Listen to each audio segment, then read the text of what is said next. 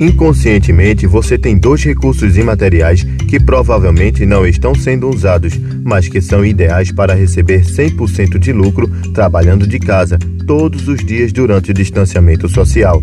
Cadastre-se no portal Lucro Digital e receba o Infodigital gratuito, a melhor maneira de trabalhar pela internet em 2020 e saiba como investir em si mesmo usando esses recursos.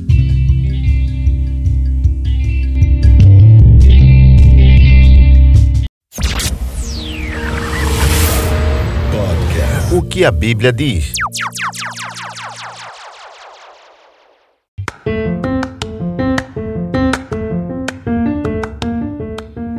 Seja bem-vindo, amado ouvinte, ao podcast O que a Bíblia diz. Esta é a série Por Dentro do Assunto e nós vamos tratar neste episódio sobre o que é a imunidade cruzada.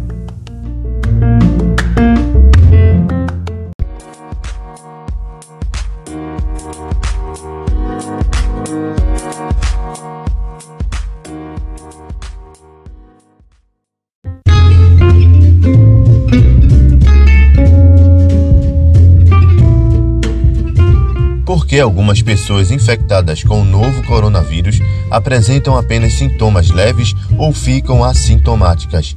É uma das grandes dúvidas que a comunidade científica está tentando esclarecer sobre a Covid-19. Para responder a essa e outras perguntas sobre o novo coronavírus, especialistas de todo o mundo estão tentando entender como nosso sistema imunológico responde quando é atacado pelo SARS-CoV-2. Um estudo publicado recentemente na revista Cell apresenta uma hipótese esperançosa. Ter superado outros coronavírus pode deixar alguma imunidade no corpo. Isso é conhecido como imunidade cruzada. Antes de explicar melhor esse conceito, é importante revisar quais tipos de imunidade existem. Inata e adaptativa.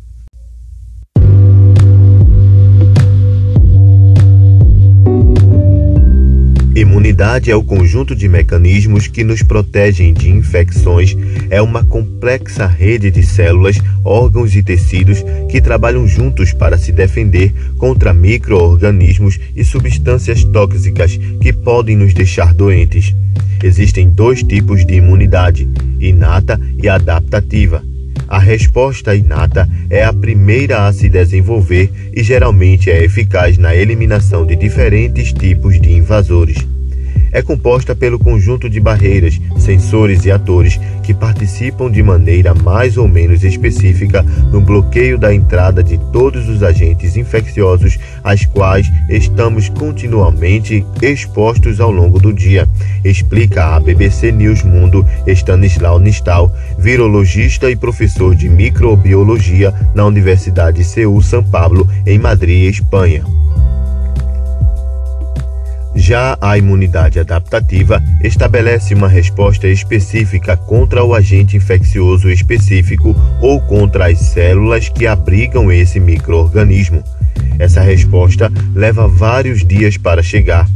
A resposta adaptativa é dividida em dois ramos: imunidade derivada de anticorpos, também denominada imunidade humoral, e imunidade celular, exercida por células chamadas linfócitos. T ou células T.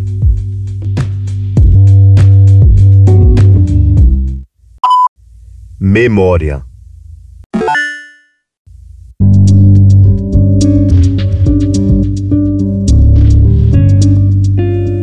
Uma característica particular da resposta adaptativa é que ela deixa memória, ou seja, lembra dos patógenos com os quais seu corpo entrou em contato no passado e, portanto, saberá combatê-los no futuro. A partir do momento em que nascemos, somos confrontados com muitos agentes infecciosos e o corpo precisa saber como reagir de maneira específica contra o que é estranho e o que pode causar uma patologia, diz Nistal. Quando nos deparamos com um agente infeccioso pela primeira vez, normalmente a resposta que ativamos é uma resposta muito boa, que produz um tipo de memória capaz de durar a vida inteira, explica o virologista. É aí que entra o conceito de imunidade cruzada, que consiste na capacidade de alguns dos linfócitos envolvidos na resposta adaptativa, linfócitos ou células B ou T, em reconhecer sequências de um vírus, bactéria ou agente infeccioso e ser capaz de identificá-las no futuro em outro agente infeccioso. Mas o SARS-CoV-2 é um novo vírus, então pode haver imunidade cruzada?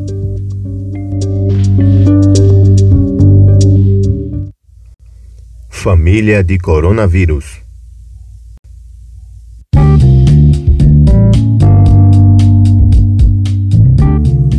O SARS-CoV-2 pertence à família dos coronavírus. Existem sete coronavírus identificados, mas destes, a população está exposta a quatro tipos anualmente, que o professor Nistal chama de coronavírus sazonais.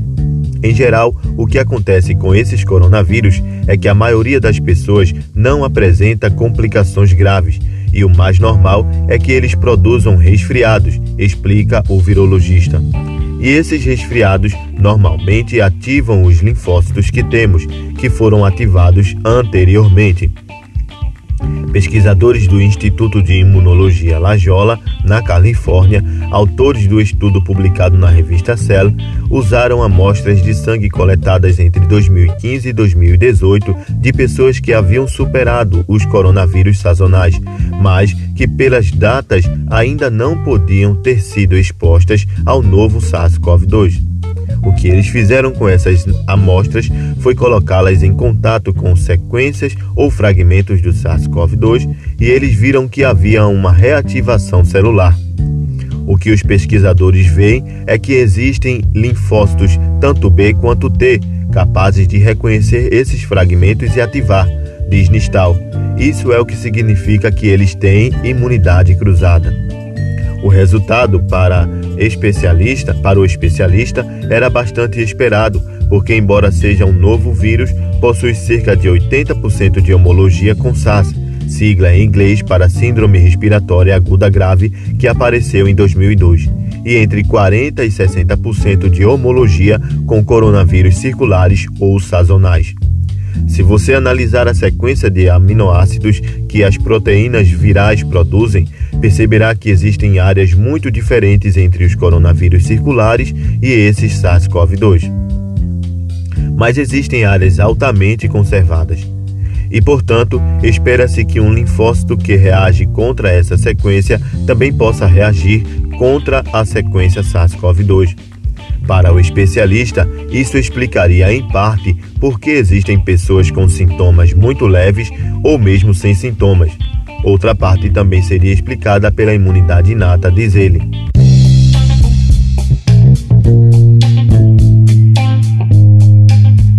Para Stanislau Nistal, esse estudo tem uma implicação importante.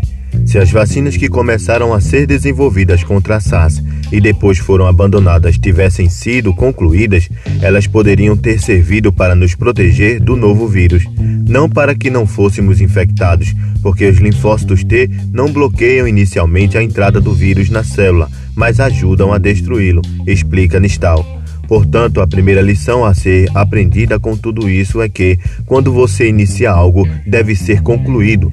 Só porque não há agente infeccioso não significa que ele não existirá no futuro, especialmente com o coronavírus.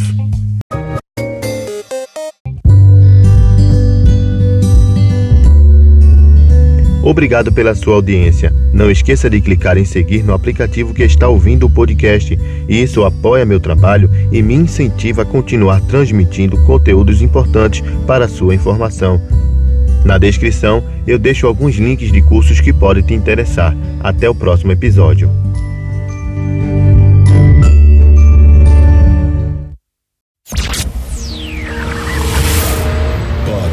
O que a Bíblia diz?